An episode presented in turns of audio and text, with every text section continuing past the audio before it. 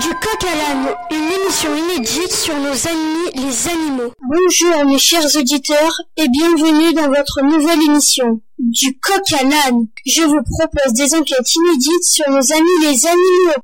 Aujourd'hui, il n'est pas question de parler des expressions françaises, mais de nous intéresser aux plus gros oiseaux de la savane. Ne vous mettez pas la tête dans le sable.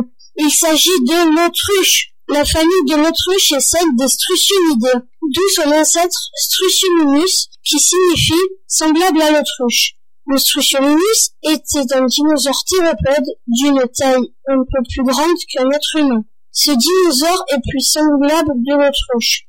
Ils étaient herbivores. Ils vivaient en Amérique du Nord et plus précisément au Canada. Il se pourrait que ce soit l'ancêtre de l'autruche. L'autruche court plus vite que tout autre oiseau. Même Usain ne peut pas courir plus vite qu'elle. Imaginez-vous courir à 70 km heure. Les autruches vivent principalement en Afrique, dans la savane, dans les déserts et dans les régions boisées. Le cerveau d'une autruche pèse 42 grammes et son cœur fait 1 kg, ce qui lui permet d'avoir de l'endurance et une bonne respiration. Un groupe comprend généralement un mâle avec deux à six femelles. Contrairement à la croyance populaire, les autruches n'enfouissent pas leur tête dans le sable. Elles peuvent absorber l'eau des plantes dont elles se nourrissent. J'ai choisi cet animal car il est grand, costaud et imposant.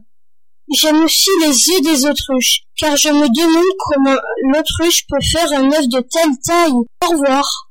J'espère vous retrouver dans ma prochaine émission.